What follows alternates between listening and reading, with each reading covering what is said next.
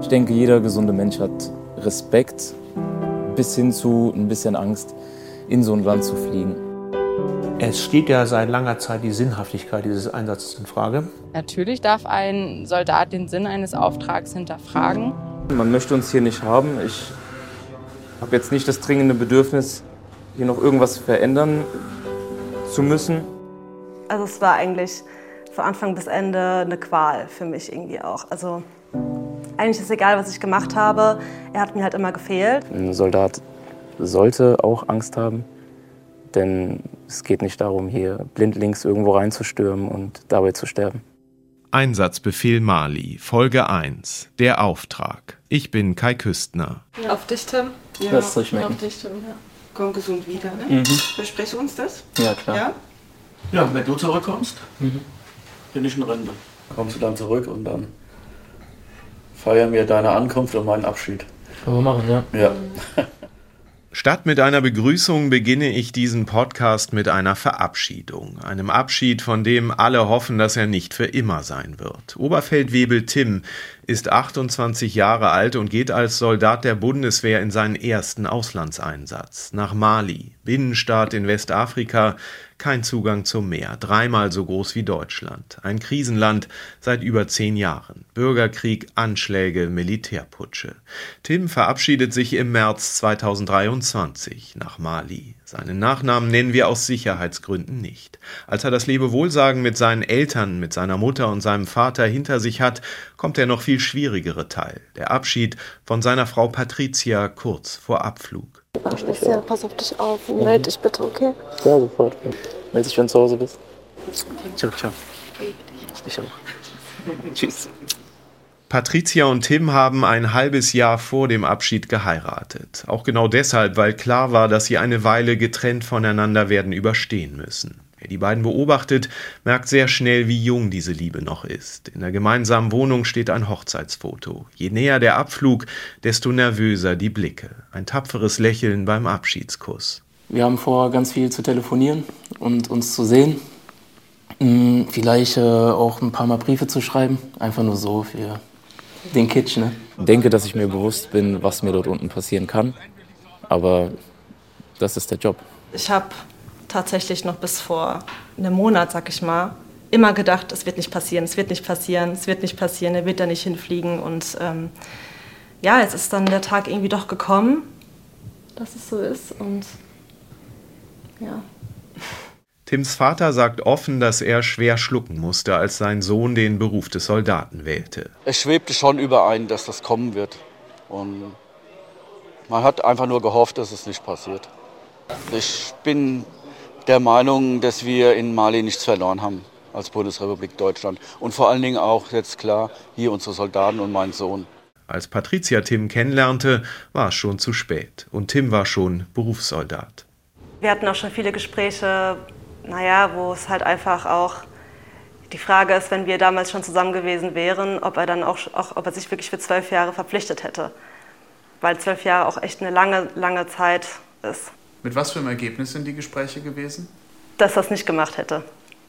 Mali gilt als der bis zuletzt gefährlichste Auslandseinsatz der Bundeswehr. Mittlerweile ist er Geschichte. Die Soldatinnen und Soldaten sind wieder zurück. Auch Tim. Doch abgeschlossen ist das Kapitel Mali deshalb noch lange nicht. Nicht für die Familien und Angehörigen der drei Deutschen, die im Einsatzland ihr Leben ließen. Nicht für die Politik, die sich nun fragen muss, ob die Mission, genau wie die in Afghanistan, um die es in unserem Podcast Killed in Action geht, gescheitert ist. Und abgeschlossen ist das Kapitel auch nicht für viele der insgesamt 24.000 Männer und Frauen, die in Mali ihren Dienst taten und in deren Köpfen die Erlebnisse in Westafrika nachwirken. In diesen zwei Episoden verwende ich auch Originaltöne aus der ARD-Mediathek-Serie Einsatzbefehl Mali, die einen Einblick in dieses Kapitel gibt und ich will den Menschen, die der Einsatz geprägt hat, zuhören. Soldatinnen und Soldaten sprechen über ihre Gefühle und Erwartungen, sie erzählen, mit welchen Ängsten sie in den Einsatz gingen, wie sie selbst vor Ort und wie ihre Familien und Freunde zu Hause mit Sorgen, mit Sehnsüchten umgingen. Wir werden hören, wie jeder für sich die quälende Sinnfrage beantwortet, die sich schon während des Einsatzes und jetzt danach ja umso mehr aufdrängt. Wir werden sehr dicht dran sein an den Soldatinnen und Soldaten. Die NDR-Reporter Johannes Koch und Marco Schulze haben für ihre Doku-Serie zu sehen in der ARD-Mediathek mehrere Soldaten während ihres Einsatzes begleitet, aber eben auch davor und danach. Ich selbst bin Verteidigungs- und Sicherheitspolitik-Experte beim NDR und lebe zurzeit im Sahel, genauer in Malis Nachbarland Senegal. Und ich nehme Sie und euch mit in die Hitze, in das von den typischen Bauschutt, sogenannten Hesco-Säcken und Stacheldraht geschützte Camp Castor, das deutsche Camp der Bundeswehr in Mali. Aber wir werden uns eben auch die so ganz andere Welt außerhalb dieses Lagers ansehen.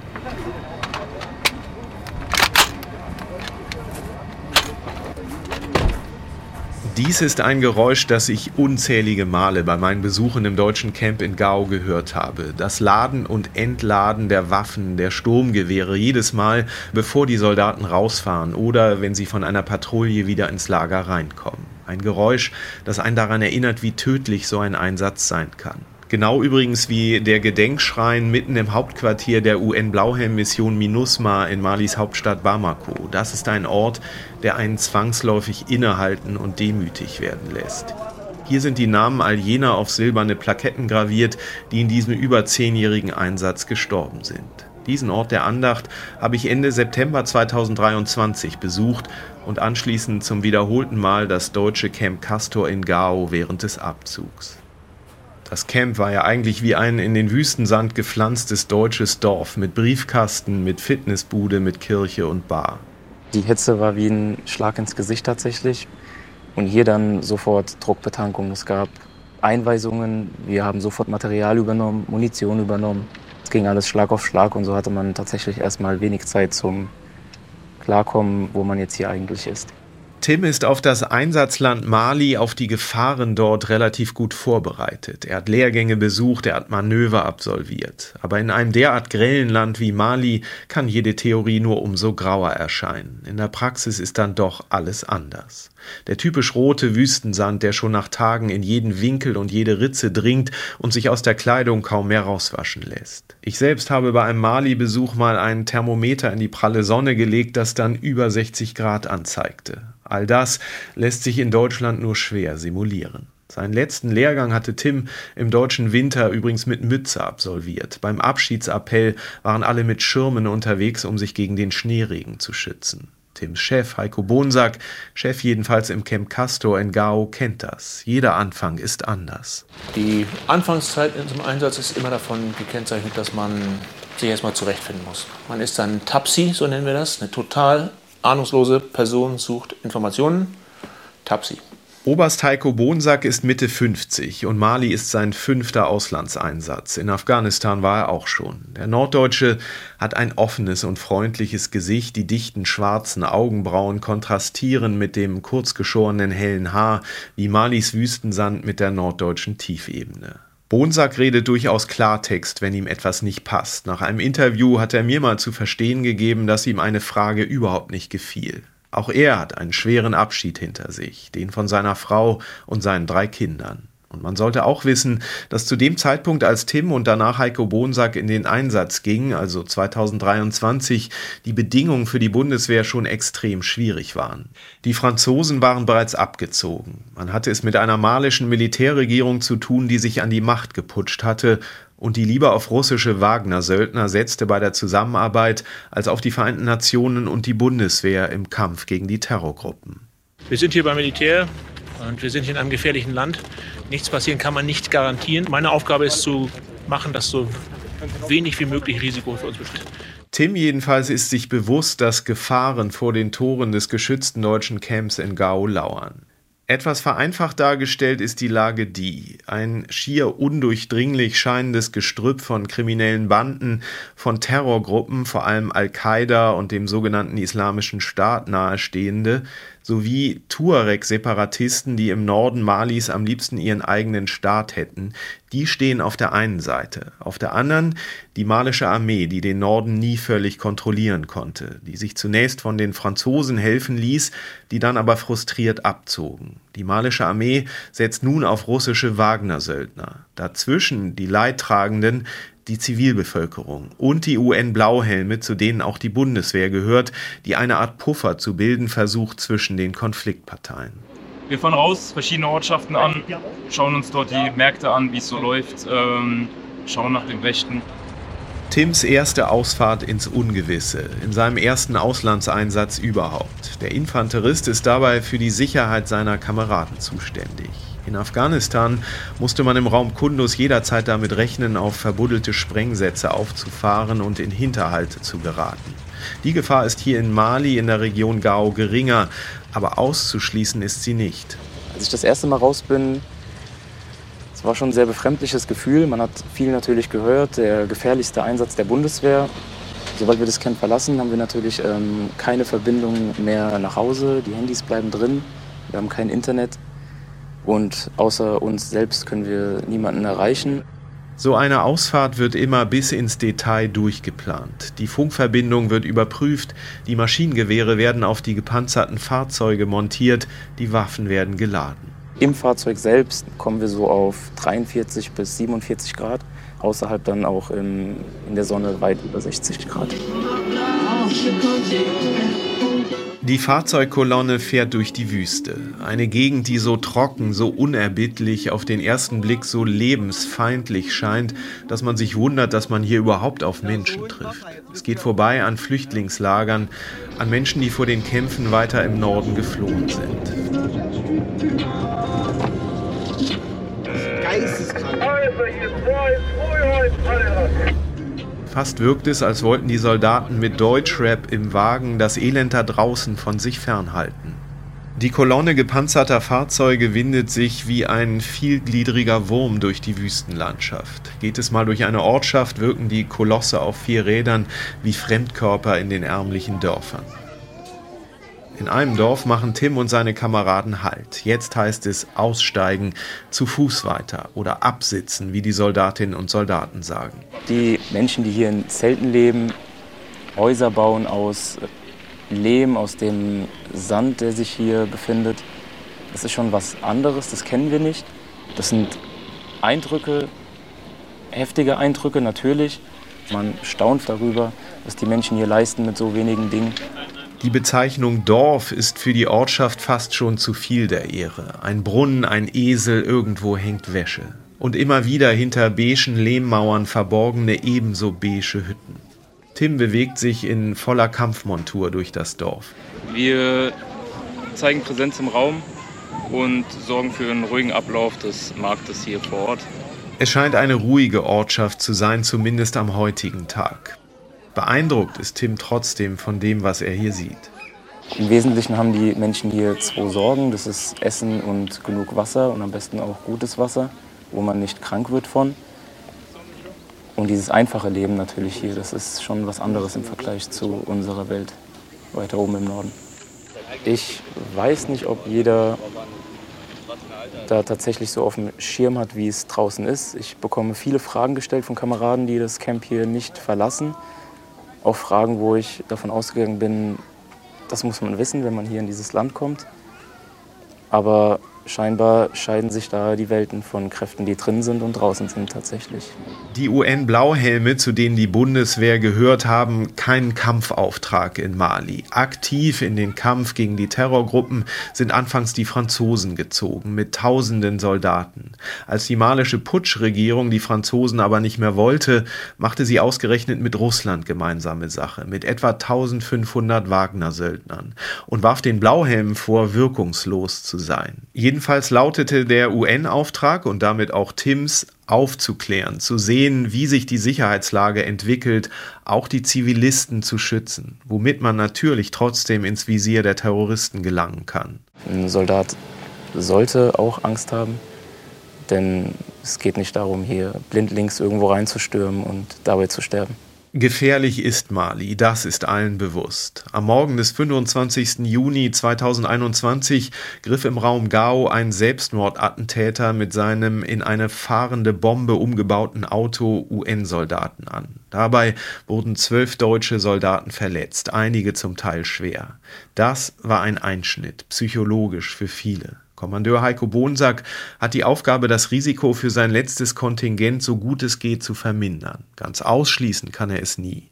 Ja, es ist gefährlich, weil dort sowas wie Bürgerkrieg herrscht, weil dort unstabile Verhältnisse sind, weil dort dschihadistische Gruppen an einer Destabilisierung des malischen Staates, vielleicht einer Übernahme des malischen Staates interessiert sind.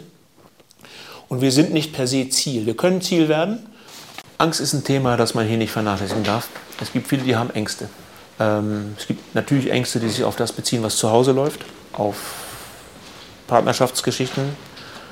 Oder wenn jemand in Trennung lebt und Kinder dabei sind oder so, dann gibt es Verlustängste, was die Kinder betrifft, was vielleicht materielle Güter betrifft. Das gibt es alles hier. Habe ich Angst vor irgendwas? Ich habe eine Sorge. Die Sorge, dass einem was zustößt, ja. Aber ich habe aktuell hiervor nichts Angst.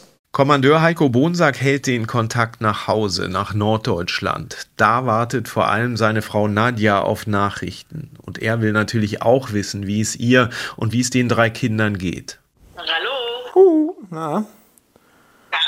Noch hell bei dir. Ja, du sehen. Ja. Hast du die Haare anders? Nee, ne? Nö. Okay, sah nur so aus. Okay. Bonsack sitzt zurückgelehnt in seinem Bürostuhl und sieht in sein kleines Mobiltelefon. Er berichtet auch von seinem Alltag. Morgen, erzählt er seiner Frau, werde er die Kompanien abklappern müssen, weil Gerüchte im Umlauf sind, dass wieder Flieger nicht starten dürften und daher diejenigen, die auf ihre Heimreise warten, nicht rauskämen. Ja, und du morgen? Du, keine Ahnung, wahrscheinlich nichts. Ja, okay. Garten rumtüdeln ein bisschen. Es soll ziemlich heiß morgen werden wieder. Okay. Oh, jetzt bist du weg.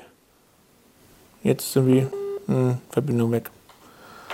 Hm, ja, manchmal. Huhu. Bisschen verpixelt kommst du rüber. Ich weiß nicht, ich auch?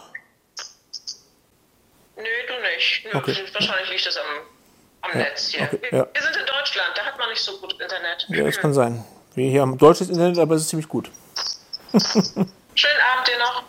Probleme gibt es aber nicht nur immer wieder mit der Internetverbindung, sondern auch mit der malischen Militärregierung. Ich selbst erinnere mich noch genau, als Verteidigungsminister Boris Pistorius im April 2023 zum ersten Mal Mali besuchte, da hatten sich zwei Kameraden im deutschen Camp vor dieser deutschen Heron-Aufklärungsdrohne postiert, diesem grauen Albatros mit erstaunlicher Spannweite. Dann schritt der Verteidigungsminister auf sie zu und sagte, so, das ist also das Schätzchen, das nicht raus darf, wobei er mit dem Schätzchen natürlich die Drohne meinte. Die Deutschen durften da ja schon seit Monaten ihre Aufklärungsdrohnen nicht mehr aufsteigen lassen, eben weil sich die malische Armee und wohl vor allem die russischen Söldner, die ja in unmittelbarer Nähe kampierten, nicht ausspionieren lassen wollten. Und dann gab es auch immer wieder das Problem, dass Flüge nicht genehmigt wurden. Also Flüge, die ja die Soldatinnen und Soldaten rein und rausbringen sollten. Also man kann sagen, obwohl die Putschisten immer wieder versicherten, sie hätten nichts gegen die Deutschen, sie hätten sehr wohl aber eine ganze Menge gegen die Franzosen, war diese Beziehung, um es mal freundlich zu sagen, belastet, noch bevor die Abzugsentscheidung kam. Information ist für unsere Soldaten Lebenselixier. So ein Soldat möchte informiert werden. Selbst wenn es keine Lageänderung gibt, möchte man als Soldat wissen, es gibt keine Lageänderung. Man möchte wissen, dass man noch nicht vergessen worden ist.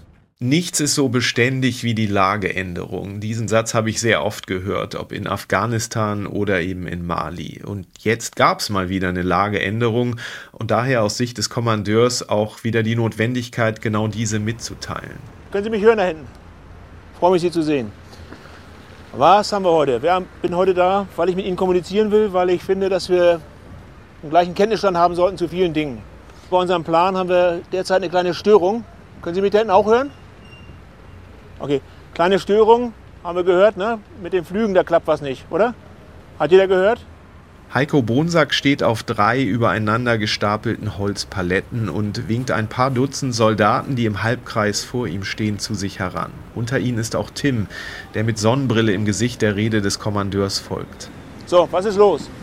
Wir sind derzeit dabei, mit den malischen Behörden zu gucken, wie wir diese bürokratische Hürde überwinden. Es gibt eine bürokratische Hürde, die dazu führt, dass wir derzeit nicht fliegen können. Und mit den malischen Behörden sind wir im guten Einvernehmen und im guten, ja, im guten Kontakt, um klarzumachen, dass wir für unseren Abzug bis Ende dieses Jahres, und das ist immer noch der Plan, natürlich brauchen, dass Flieger fliegen. Das wird es immer mal wieder geben. Ja?